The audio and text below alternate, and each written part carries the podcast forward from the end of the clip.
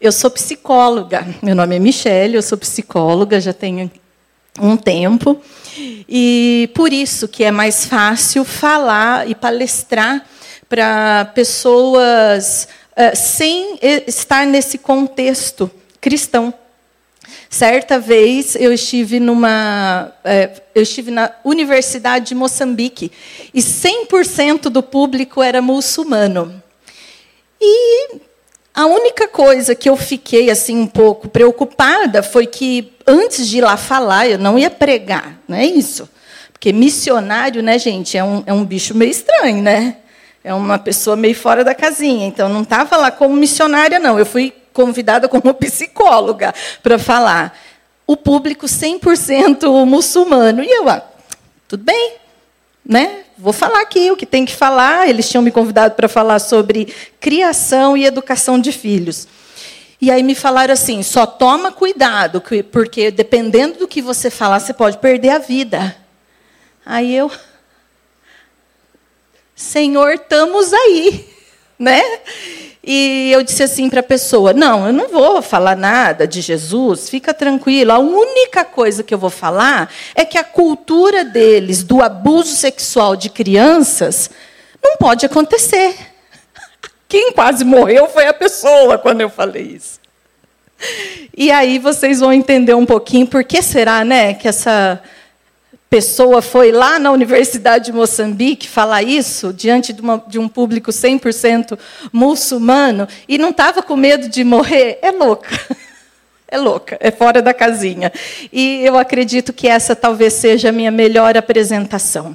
É, uma conferência como essa, missionária, que, queridos, caiu em desuso Saiu de moda falar de missões, saiu de moda fazer conferências missionárias. Então, gratidão à igreja que está fazendo isso, porque é por eventos como esses que eu estou aqui hoje falando para vocês. Então, eu sou fruto de uma conferência missionária seja falando lá em outras nações, seja falando aqui no Brasil, eu sou fruto de conferência missionária, que infelizmente tem caído em desuso. Então, pastor, a finalização de uma conferência como essa merecia estar aqui diante de vocês uma Dini Marie falando. Mas o nosso Deus é um Deus de muito bom humor. E aí ele coloca aqui, no último dia dessa conferência missionária, uma pessoa comum, comum, que trouxe a Bíblia aqui, e vocês estão achando que eu vou né, destrinchar a Bíblia, e eu não vou, porque eu não tenho competência para isso. E esse é o nosso Deus de muito bom humor. E eu trouxe a Bíblia aqui só porque os pastores, os missionários trazem. E porque a única coisa que eu vou ler é um versículo. Só. Desculpa aí, pastor. E essa é, de fato, a minha melhor apresentação. Uma pessoa fora da casinha. Diante de vocês tem uma mulher comum. Comum. Uh, de muitas dores, uh, de muitas vitórias, de muitas alegrias, porque de fato a alegria do Senhor é a minha força. Mas diante de vocês também está uma mulher utópica, que acredita em algo que a grande maioria do mundo não acredita. E eu gostaria que você acreditasse comigo. Foi por isso que eu aceitei o convite de estar aqui hoje porque eu gostaria muito que você acreditasse em algo que, diante dos olhos da ciência, uh, das ciências sociais, é impossível. Eu sou a idealizadora do projeto Bonecas, então eu acredito que muitos de vocês já tenham ouvido falar do projeto, mas não sabem exatamente o que ele faz, como ele atua. Uh, algumas dúvidas que nós tivemos era se o projeto Bonecas trabalha só com meninas, não, com meninos também. As pessoas imaginam que a gente é, anda aí pelos países do mundo entregando bonecas, pura e simplesmente entregando por entregar um brinquedo. E é aí que a minha palavra entra na palavra da Jeanne Marie deste livro, que quando ela fala desse quociente é, missional, uh, como nada mais é do que usar a criatividade para cativar e falar das boas novas. Né? Então, o projeto Bonecas ele é mais ou menos isso. Ele é mais ou menos isso. É uma estratégia que o Senhor colocou no meu coração para levar a boa nova para crianças. Mas crianças africanas? Não, não só crianças africanas. Crianças. Aí você está entendendo por que da minha utopia? Isso é utópico. Criança? Mas é criança de onde, hein, Michele? África. Quando falou África, pessoa está olhando para mim assim, já dizendo. Gente, é utopia. Como assim? Falar de Jesus para a quantidade de criança africana que existe?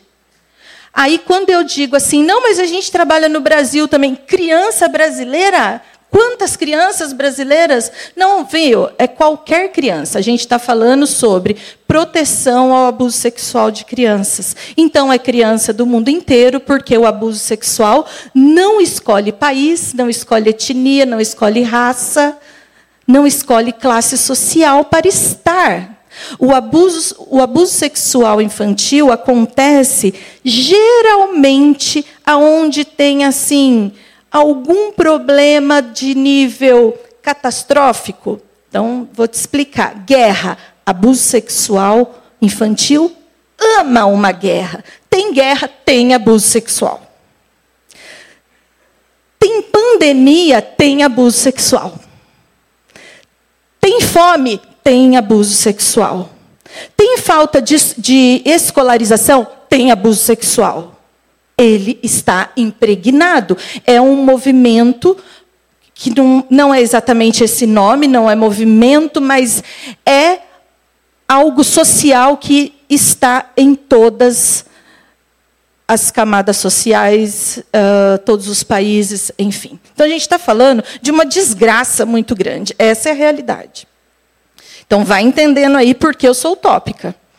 É, queridos, com sete anos, a minha avó, uma senhorinha de cabelo bem branquinho, quase não conseguindo andar, minha avó uh, me levava para os grupos de oração e minha avó orava pela África. E eu tinha sete anos. E eu ia com ela sem saber direito o que era aquilo, né? Orar pela África, e minha avó orava pela África. Quando eu tinha sete anos, eu acompanhava. Eu venho de uma família que não é evangélica, pais separados, uma família desestruturada, então eu sou criada por essa avózinha, uh, que tinha mais 13 filhos. Então, não pense que eu sou a menina criada pela avó, que foi super mimada e tal e tal, porque eu tinha que dividir a atenção dela com os outros 13 filhos dela. Porém, eu era a, a, neta que acompanhava essa vozinha nas reuniões de oração e ela não cessava de orar por África. Ah, quando eu cresço, e aos 11 anos, minha mãe então se converte e se torna evangélica, ah, e eu participo, a minha primeira experiência numa igreja evangélica é uma conferência missionária, aquilo me tocou tanto que eu disse assim: é isso que eu quero para a minha vida para sempre. Aos 11 anos eu entendo assim: eu nasci para isso. Eu quero ser missionária. Não sabia o que eu estava falando, obviamente, era a minha primeira experiência numa igreja evangélica. Então eu digo: é isso. O que, que eu tenho que fazer? A minha mãe disse assim: você tem que começar a participar da comunidade, você tem que entender a Bíblia, saber orar, não sabe? Então, ok. Estou, então, aqui. Senhor, eis-me aqui. Tempo vai, tempo vem, chego para o pastor da igreja e digo assim: eu quero ser missionária. Ele disse assim: aonde? Eu, na África. Aí ele disse assim: ó, oh, deixa eu te falar uma coisa. A igreja está sem faxineira. É, você aceita ser faxineira da igreja? Aí eu falei assim: eu queria ser missionária na África. E ele disse: então, temos vaga para faxina na igreja. Amém, Senhor, eis-me aqui. E eu começo, essa é a minha primeira experiência. Eu começo a limpar os banheiros da igreja sem ganhar nada. Quando perceberam que o meu trabalho era profissional, eu começo a ganhar um saláriozinho da igreja para faxinar a igreja. De, de faxineira, eu passo então para cuidar das crianças, dar aulinha para as crianças, dar aulinha para os adolescentes, fazer louvor, ser líder de louvor, ser líder de PG, até que eu sou enviada pela minha igreja para Jocum. E na Jocum, chego lá, eu quero ser missionária na África. Não, gente, hoje eu entendo que eles já dão aquela risadinha, assim, do tipo, né? É utópica. Ok, estou lá na Jocum, alguns conhecem né, o que, que é realidade de Jocum, de trabalho, de aprendizado, enfim. Mas então, se eu quero ir para a África, eu sou enviada para o Amazonas, para ter uma experiência uh, antes de ir para a África. Então, vou para o Amazonas, muito bela e formosa e feliz, cheia de amor para dar, né? Porque é assim que a gente chega, como bem disse o Felipe ontem, você acha que vai mudar o mundo, que vai salvar o mundo, é quase aquela expressão andando nas nuvens e eu chegando de, com um barquinho mais ou menos deste tamanho, no Rio Amazonas para ficar numa comunidade de ribeirinhos e tinha indígenas também naquele local. A gente está num período em que não existia lá, eu nem sei se existe hoje, é, telefone, celular, correio. O que, que aconteceu com a gente? O pastor nos deixou ali numa comunidade de barquinho. E falou: volto daqui três meses para pegar vocês. Mas o que? Eu estava onde? Nas nuvens, queridos. Ó, aqui, ó, só com a Bíblia embaixo do braço. Eu dou risada para não chorar. E se o pastor ali falasse que ia voltar dali um ano, não tinha problema, porque eu estava aqui, ó, no fogo do amor pela, pelos povos ribeirinhos e indígenas. E aí esse pastor nos deixa ali, com, e a gente com uma equipe de 13 pessoas, com malas, materiais, até que então ele se despede e esse barquinho vai embora e ele leva nesse barquinho as panelas. Porque nós estávamos com, no meio de uma cultura indígena, então ele levou as panelas. Esquecemos as panelas dentro do barquinho. Aí, gente, a minha nuvem já começou a dar uma baixadinha. Falaram, Michele, pastor levou todas as panelas. E eu assim, estamos aqui pelo amor, né? Vamos pregar aqui, as panelas não vai fazer falta. Então tá bom. O que, que a gente tem hoje para o jantar? Um macaco. Minha nuvem já deu mais uma baixadinha. E aí eu disse assim, pessoal, macaco, tá tudo bem? Sem problema, comemos macaco. Agora, onde a gente vai colocar? Porque a panela foi, né? E agora a gente precisa de uma vasilha para colocar o macaco. Aí eles falaram, a gente tem os pinico, né? Porque a gente levou pinico. Não tem essa ainda de ir atrás da árvore, calma, né? Nós somos do estado de São Paulo. Como assim? Claro que eu levei um bom pinico. E aí passa os pinicos a serem as nossas panelas. Uh, literalmente foram as nossas panelas de, de conservar o, que, o macaco que era feito. E de, de verdade é passar o café e, na, em meia e tomar banho no Rio Amazonas com uma família de porcos, que ninguém podia tocar nessa família de porcos, que ela era quase sagrada do lugar. Então, você entrava no rio e tinha que pedir licença para o porquinho e se banhar, claro, de roupa, tá? Esse tempo todo tomando banho de roupa, olha que maravilha. Aí, gente, vocês já vão entendendo que no final de três meses eu estava andando nas nuvens, eu já estava atravessando o Amazonas abraçada. Porque não tem essa não, que amor é esse?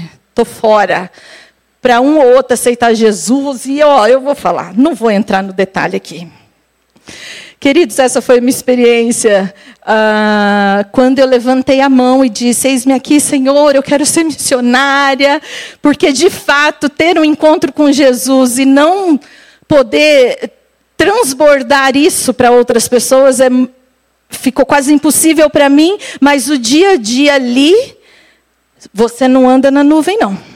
É aquele barquinho do pastor que está indo embora, é a tua fé, eu descobri que era minha fé. Todo o meu amor tá, foi embora junto com o barquinho do pastor. Com as panelas, levou tudo. Mas, dentro de mim, eu dizia assim: não pode ser mentira. É, o, que, o que tem dentro de mim e que pulsa a vontade de fazer algo, a vontade de falar, a vontade de trazer o amor de Deus para as pessoas, seja aqui seja lá, seja do outro lado da rua, seja onde for, não pode. Não pode ser mentira, eu não posso ter sonhado. Deus não estava brincando quando me chamou. Mas, queridos, anos se passaram. E a África nunca chegou na minha vida. Eu tive um filho. Então agora vamos cuidar do filho, né? Porque filho dá trabalho, gente. Vamos cuidar do filho. Mas eu tenho outro filho. Aí dois filhos dá trabalho. A África Acabou, tá? Não, não existe África. Tem um terceiro filho. Quer dizer, o que, que eu faço? Eu enfiei, como que fala? Enfiei a, a, a viola no saco. Porque eu tinha altas DRs com Deus. Do tipo, e aí? E a África? E o sonho? Aonde está? Aonde foi? O chamado? Eu estou acreditando que era verdade, mas chega um momento que eu não posso mais falar disso e nem falar com ninguém sobre isso. Era minha questão com Deus. Era minha frustração de fé. Era minha angústia existencial. E aí, já com três filhos, é, já trabalhando como psicóloga, eu tive que entender e ficar bem feliz com a minha realidade. Uma realidade de uma mulher com condições financeiras boas, com filhos saudáveis, vivendo um dia após o outro, e eu pensando assim: é isso então? É só isso? É só isso? Que frustração da igreja, tá? Ia no culto, bonitinho, todo domingo, as crianças, os três arrumadinho para ir para o culto, participar da escolinha dominical. Senhor, é isso? Senhor, é só isso? E Deus, ó, quietinho na dele. Estou falando que Deus é um Deus de humor, por isso que eu estou aqui, né? E aí, Eis que chega para mim o convite de uma organização missionária séria que atua no continente africano há mais de 20 anos, dizendo assim: Michele, precisamos de uma psicóloga para estar na nossa equipe, porque quando essa equipe de profissionais chega em África, eles, têm, eles ficam desestruturados emocionalmente ao ver a pobreza, a fome e tudo mais. Então, ao invés deles trabalharem, eles paralisam, eles dão trabalho trabalho para a gente. E a gente não tem como executar de forma eficaz o que a gente tem que fazer. E aí, irmãos, o que, que acontece? Eu volto lá para o início de tudo. Pronto, é a África. Chegou na minha vida, tá vendo? Deus é fiel, Deus não mente, Deus. E é isso, Senhor, ó, eu na nuvem, andando nas nuvens. Acho que eu vou escrever um livro, andando nas nuvens. E tô eu de novo, eu vou, conta comigo, o que, que precisa, e corre atrás de passaporte, faz e faz e faz. Eu vou, eu vou, eu vou. Aí falaram assim, então, ó, só que tem uma coisa, você tem três filhos, né? Eu falei, tenho. Você pode levar. É, é porque são 30 dias para ficar lá. Ah, 30. Não, se quiser, você pode voltar uns dias antes. A nuvem já vai dando aquela murchada, né? Não, então eu vou levar pelo menos o menor, porque com dois anos ele estava. Eu levo o menor, porque é muito tempo fora de casa.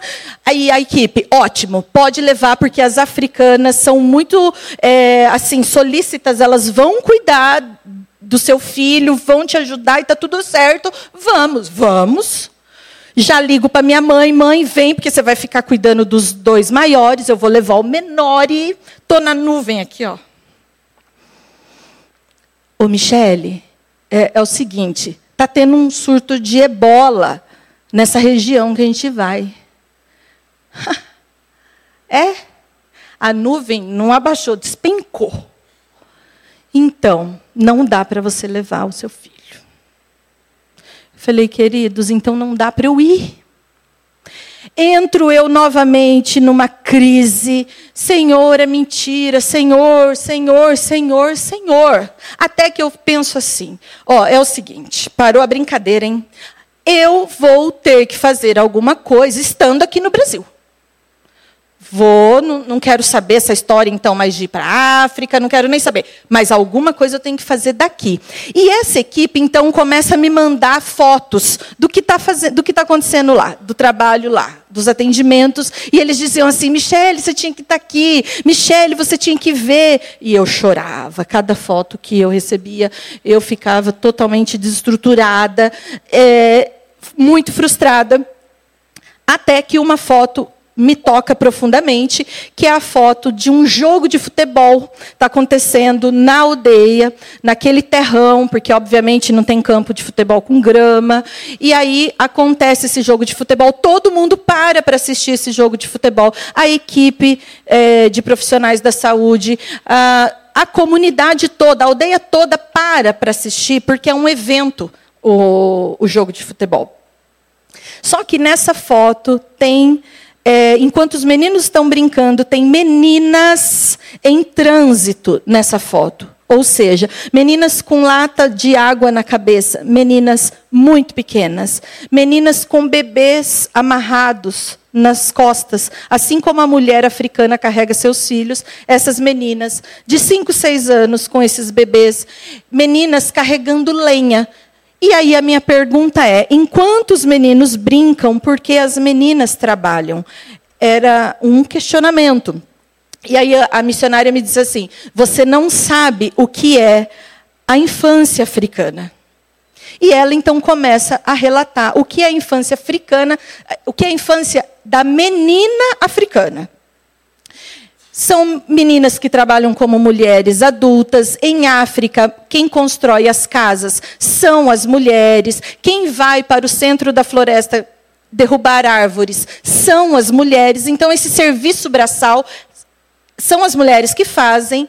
E as meninas, desde muito cedo, acompanham suas mães. Se no local tiver uma escola, quem tem direito a ir para a escola são os meninos, não as meninas. E ela vai então me contando essa história e eu fui ficando extremamente tocada e indignada com a realidade da infância da menina africana. A partir desse relato, eu passo a não dormir direito mais. Toda vez que eu deitava, eu não conseguia dormir. Eu levantava e ficava andando de um lado para o outro, dizendo: e agora? E agora? Queridos, de verdade eu não conseguia dormir mais, pensando nessas meninas. Então eu começo a pensar como psicóloga, não como missionária. Eu começo a pensar como, eh, como é, psicóloga dentro da psicologia infantil. O que, que eu poderia fazer por esta menina? Se ela trabalha, é digno que ela brinque. Isso, inclusive, está no ECA, leis protetivas da criança no Brasil.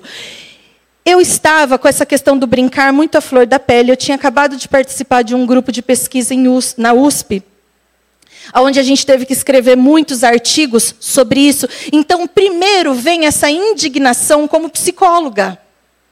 Como assim crianças tão pequenas trabalham? Elas têm que brincar. Eu tinha acabado de sair dessa pesquisa.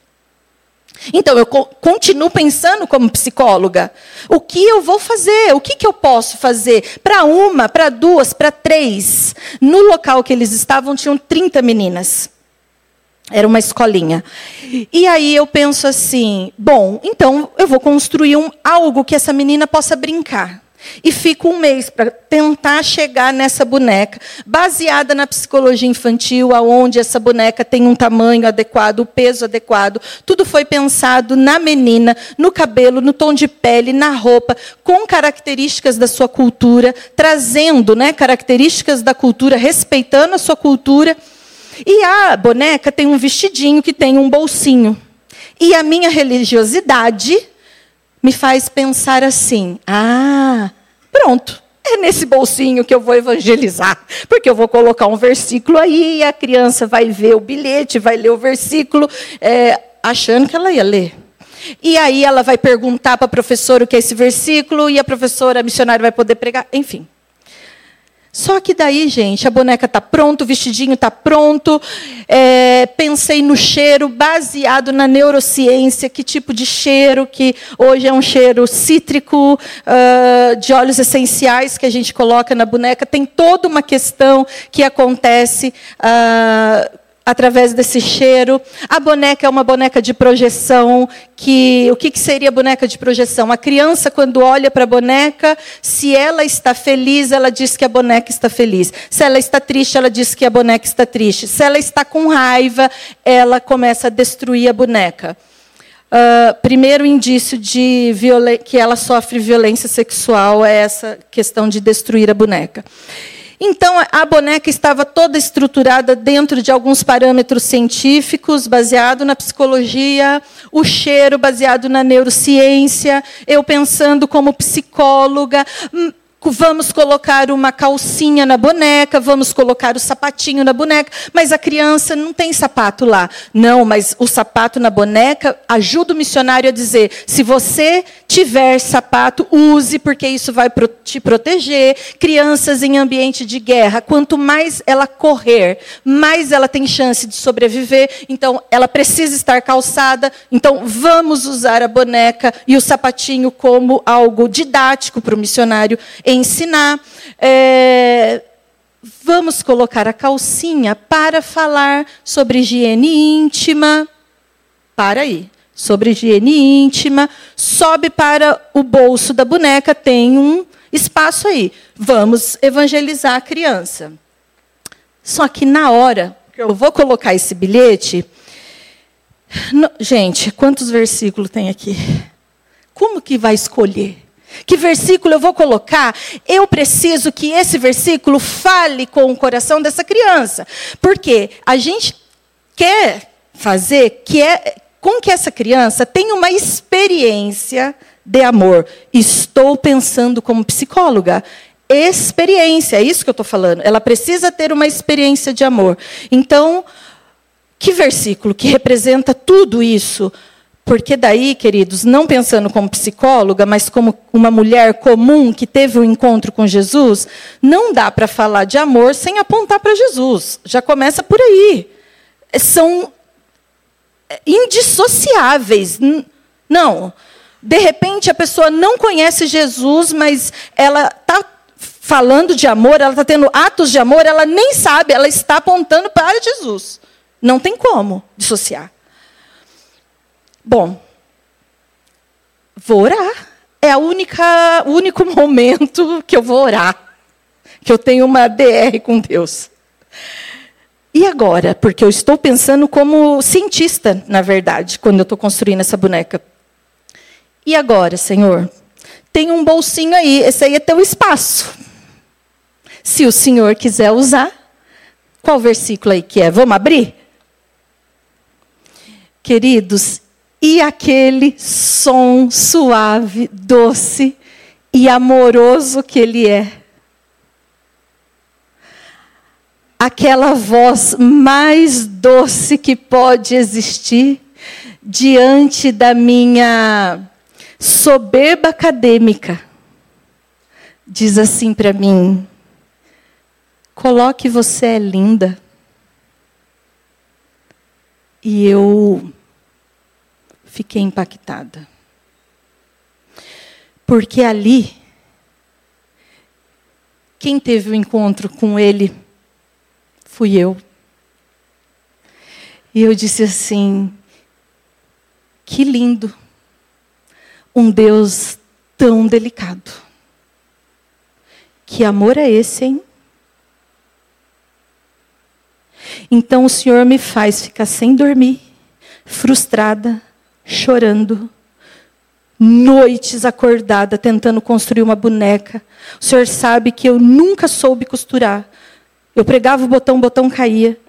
Fiquei um mês para tentar fazer essa boneca. Porque no final, você quer dizer para essa criança: você é linda. Eu quero isso para mim. Eu quero esse colo para mim. Eu quero esse pai para mim. Eu quero esse amor para mim. Eu quero relacionamento com esse Deus tão querido, tão delicado. Eu quero que ele fale para mim. E aí, a minha religiosidade me faz ir falar com os meus pastores. Viu? Então é isso que está acontecendo no bolsinho. Poderia colocar um versículo, mas eu estou sentindo que deve ser você é linda. E aí a resposta que eu tenho é: quando Jesus é batizado e sobre ele vem o Espírito Santo e diz assim: Esse é meu filho amado, em quem eu me alegro. Deus está dizendo assim para mim: Você é meu filho lindo. Você é lindo, você é maravilhoso, você é a maior e melhor obra das minhas mãos. Jesus estava dizendo, é, é, Deus estava dizendo para Jesus: Você é lindo. Coloque no bolsinho da boneca, você é linda. Isso é o encontro de amor que Deus quer dar a essa menina é digno que ela saiba. Ok, você é linda dentro do bolso. Quantas bonecas vamos fazer? Para essa escola, 30 bonecas, 30 bilhetes. Você é linda. Queridos, quando fica pronta, mando a foto para missionária em África e digo assim: precisa fazer sentido. Para você que está aí há tantos anos, precisa fazer sentido para a criança, precisa fazer sentido uh, na questão de vai ser efetivo, e essa missionária começa a chorar, dizendo assim: Você sabe o que, que acontece com as mulheres aqui em África? E eu disse: Não. Ela falou: Então eu vou te explicar por que, que Deus ministrou no teu coração essa boneca. Primeiro, porque mulheres africanas tem a impressão, a falsa impressão da cultura de Hollywood, dos filmes americanos, de que a mulher mais bonita é a branca, loira, de olho azul, de 1,80m, igual a boneca Barbie. Então, acontece muito aqui, e depois eu vi isso pessoalmente. Elas passam ácido no corpo para poder clarear a pele. Porque quanto mais branca eu estiver, mais eu serei desejada. O cabelo delas, que é o cabelo afro. O que é o cabelo afro? É aquele cabelo que cresce para cima. É, esse cabelo, elas não aceitam. Essa missionária me contando. Elas não aceitam porque elas acreditam que o cabelo mais bonito é o loiro, liso, escorrido. Quando a gente conversa com uma criança de 7, 8 anos aqui em África e pergunta assim para ela: "O que você quer ser quando crescer?", aquela pergunta, né, que a gente sempre faz. Ela não diz nada, ela não tem nenhum tipo de esperança do que virá. Ela diz assim: "Eu quero uma peruca igual da minha tia, que é aquela loira lisa".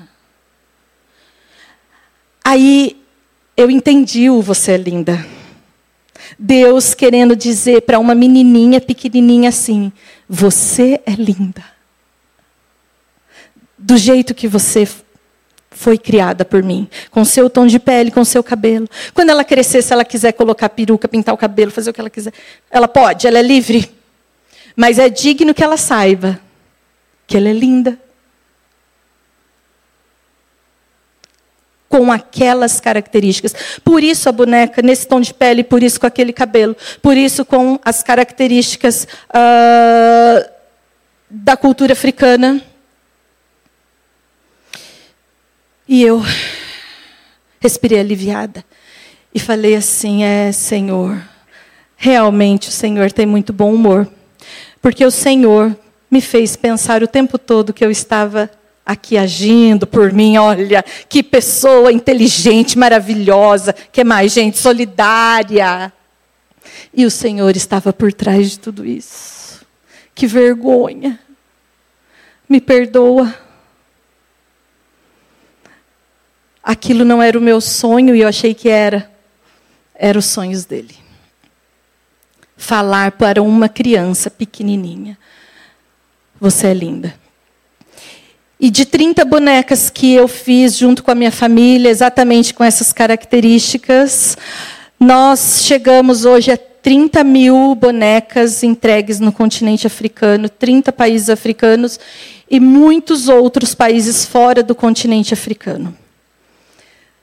Desse dia até aqui, para chegar em 30 mil bonecas, existem muitas histórias, existem muitas dores que eu quero continuar falando hoje à noite. Se você puder, venha para escutar. Mas eu quero finalizar com uma história rápida.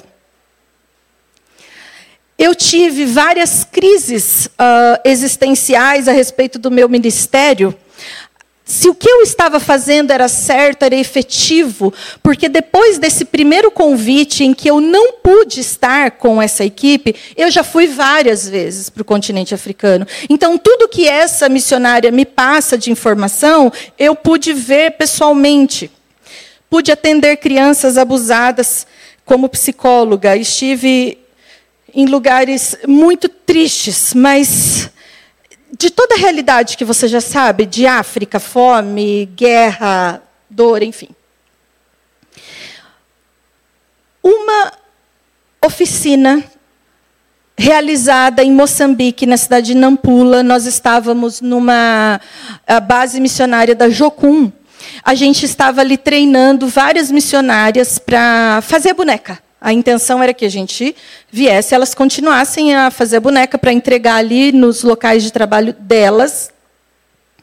E, mas tinham muitas mulheres africanas junto. Quando chega na calcinha da boneca, eu paro a oficina para explicar sobre o abuso. Porque depois, queridos, eu vim a entender que a maior intenção de Deus através dessa boneca não só dizer a essa menina que é linda, porque daí a gente está falando e imprimindo nela a identidade de Deus para ela. Então, primeiro Deus começa a trabalhar a identidade, depois vem outras questões.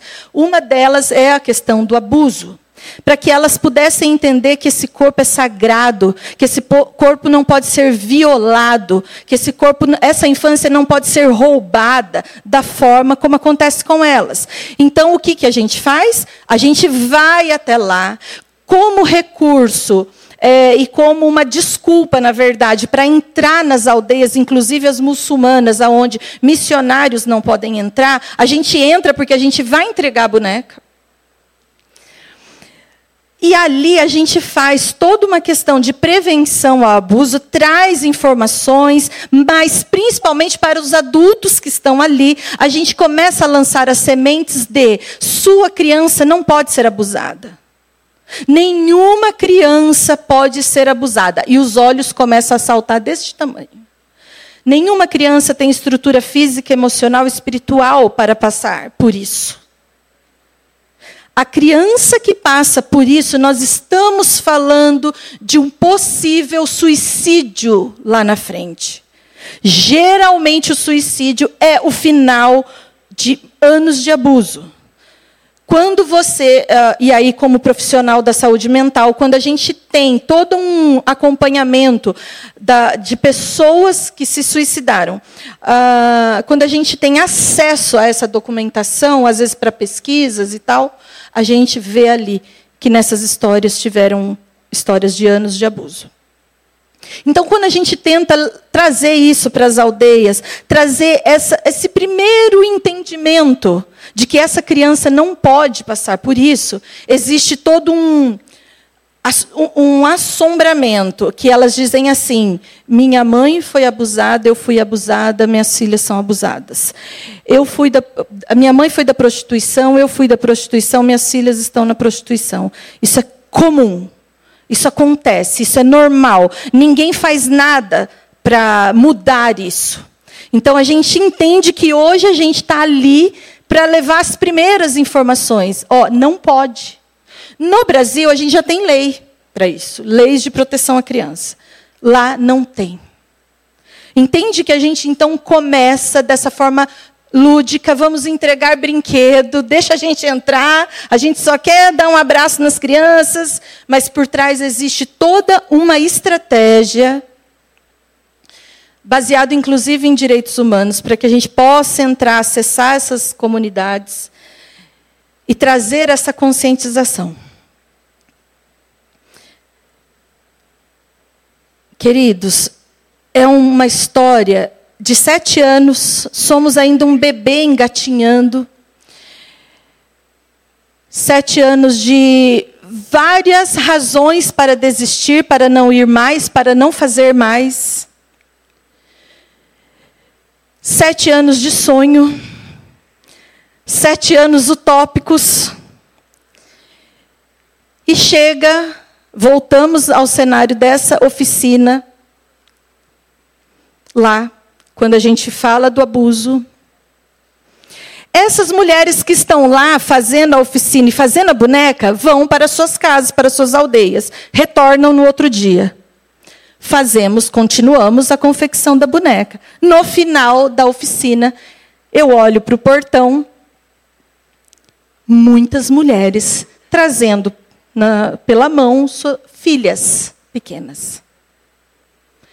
Eu falei com a diretora da Jocum, o que está acontecendo? Eu imaginei que eles queriam comida, alguma coisa assim. Ela falou, ô Michelle, eu não sei o que aconteceu. Estão é, falando aí na comunidade que aqui tem uma pessoa que cura, sara, abuso sexual. Minha perna bambeou. Lembra da nuvem? Aqui, ó, a nuvem murchou. Que estava eu cheia de amor lá ensinando a fazer a boneca. Quando eu olho uma fila, eu falei: o que, que é isso? Mulheres refugiadas da guerra do Congo. Aonde? Nas guerras, é, o abuso sexual é uma arma de guerra. Quanto mais eu abusar do, da mulher do meu inimigo e das crianças do meu inimigo, mais eu fico fortalecido, mais eu venço a guerra. Então, quando a gente fala de uma guerra civil em África, a gente está falando de 100% de mulheres e crianças abusadas. Eu falei, e agora? Ela falou, eu não sei. Eu falei, chama esse povo aí, vamos dar um abraço. Sabe por quê? Porque eu não podia pensar como psicóloga. Psicóloga precisa de um setting terapêutico, precisa de uma sala específica, de materiais específicos. Lá não tinha nem papel e nem lápis de cor para eu poder fazer alguma coisa de psicologia infantil. E ela falou: vamos acolher, vamos acolher. A primeira mãe que chega para mim diz assim: eu trouxe a minha filha aqui porque ela foi destruída abusada no português deles. Ah, foi destruído. Eu trouxe ela aqui para você consertar. Consertar, como se fosse um objeto que poderia ser consertado com uma ferramenta. Ali, queridos, Deus me levou lá para dizer assim: tudo que você estudou, Pode rasgar? Sou eu. Sou eu que faço. E aí, eu falo assim: ok, eu vou então atender sua filha. E essa menina, ela estava com sintomas de estresse pós-traumático porque ela tremia. E a mãe só descobriu que ela tinha sido abusada porque ela não conseguia andar mais. E eu convido essa menina para escolher uma boneca, porque era a única coisa que eu tinha ali. O vestido que a gente entrega para a menina, boneco, enfeite de cabelo, ela escolhe uma boneca. Eu começo a brincar com ela e eu digo assim para ela: quem é essa boneca? Ela diz assim: não sei. A boneca de projeção é para a criança olhar e dizer: sou eu. Porque ela é de projeção. A criança se projeta. Então a primeira resposta, sou eu. Ela diz, não sei. Aí eu. Como assim? Não sabe, né? Estou pensando aqui. Aí eu digo assim para ela: passa a mão no cabelo da boneca. Passou. Passa a mão no meu cabelo. Passou. Passa a mão no seu cabelo. É o cabelo de quem? É igual o meu. Ah. Olha o tom de pele dela. É igual o meu, igual o seu? Igual o meu. Quem é essa boneca? Não sei. Hum, gente, errei a mão. Tem alguma coisa errada aqui. Porque era para esse atendimento ser eficaz com a boneca.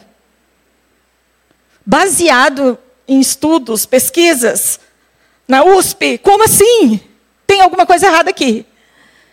Aí a menina diz assim: tia, a boneca é linda mas eu sou suja. Essa menina volta todos os dias que eu estou ali em Moçambique.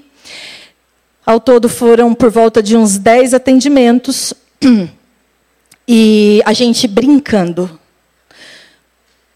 Nos atendimentos, a gente descobre que, que essa menina era abusada há muitos anos pelo padrasto, e teve todo um movimento com a família, com os pais da menina, com a mãe até que chegou o dia de ir embora, acabou. Acabou a oficina, vamos embora para um outro local, chega o nosso caminhão, estamos colocando a mala em cima do caminhão. E eu tô assim, cadê a, a menininha? Eu gostaria de dar um abraço nela para dizer tchau. E a menina não tá, não veio e a gente despedindo da equipe, todo mundo dançando, cantando, que é a forma como eles nos agradecem e tudo mais. E eu tô subindo no caminhão. Eu sei subir em caminhão, tá, gente? E escuta assim: Tia! Longe. Eu falei: Ah, eu escuto, eu, eu reconheço essa voz. Desço do caminhão. Um poeirão aqui, ó, subindo. Aquela terra vermelha. Tia! Me espera, né? Ela está vindo correndo e eu aqui já sentei, no, já ajoelhei, esperando ela de braço aberto. E no meio daquele poeirão, ela vem, agarra no meu pescoço. E diz assim, no meu ouvido, assim, ó, como se fosse um segredo, né? Tia, Agora eu sou a boneca. No primeiro dia ela disse assim: Eu sou suja. A boneca é linda, eu sou suja. No último dia, ela disse assim: Eu sou a boneca. Eu entendi o que você veio fazer aqui, sua louca. Ela teve o um encontro de amor ter um encontro de amor, ter uma experiência de amor, é ter uma experiência com Jesus. Então ela teve, ela entendeu. E aí eu também entendi tudo. Porque naquele abraço, de novo, eu encontro com Jesus e ele diz assim para mim: nem todas as psicólogas do mundo dariam conta de tratar terapeuticamente essas crianças. Não dá. Mas sou eu. Faz o que você tem na tua mão. O que, você tem na tua mão? Eu falei, agora eu não tenho o diploma mais. Nesse encontro, nesse abraço, eu digo assim para essa menina: eu prometo para você que eu vou embora e eu vou contar a tua história para todas as pessoas que eu encontrar. E eu vou falar com elas para que mais pessoas façam bonecas. para que mais pessoas entendam qual é a tua realidade, para que um dia a tua família, a tua cultura mude. A gente não vai estar aqui para ver. Mas esse dia vai chegar. Eu creio, por isso eu sou utópica. Por isso eu sou sonhadora, porque hoje eu sonho os sonhos dele. Não são os meus sonhos mais. Não sou mais eu, mas Cristo. Não tem como conhecer Jesus e continuar dormindo tranquilamente, sem fazer algo atravessando a rua. Não tem. Leve essa experiência de amor. Leve essa experiência de amor. Seja você. Seja você. Jesus aqui. Deus já fez o que tinha que ser feito, Ele mandou Jesus. Agora Ele manda eu e você. Diga que Ele não tem bom humor, Ele conta comigo e com você. Misericórdia, Senhor. Muito obrigada, queridos.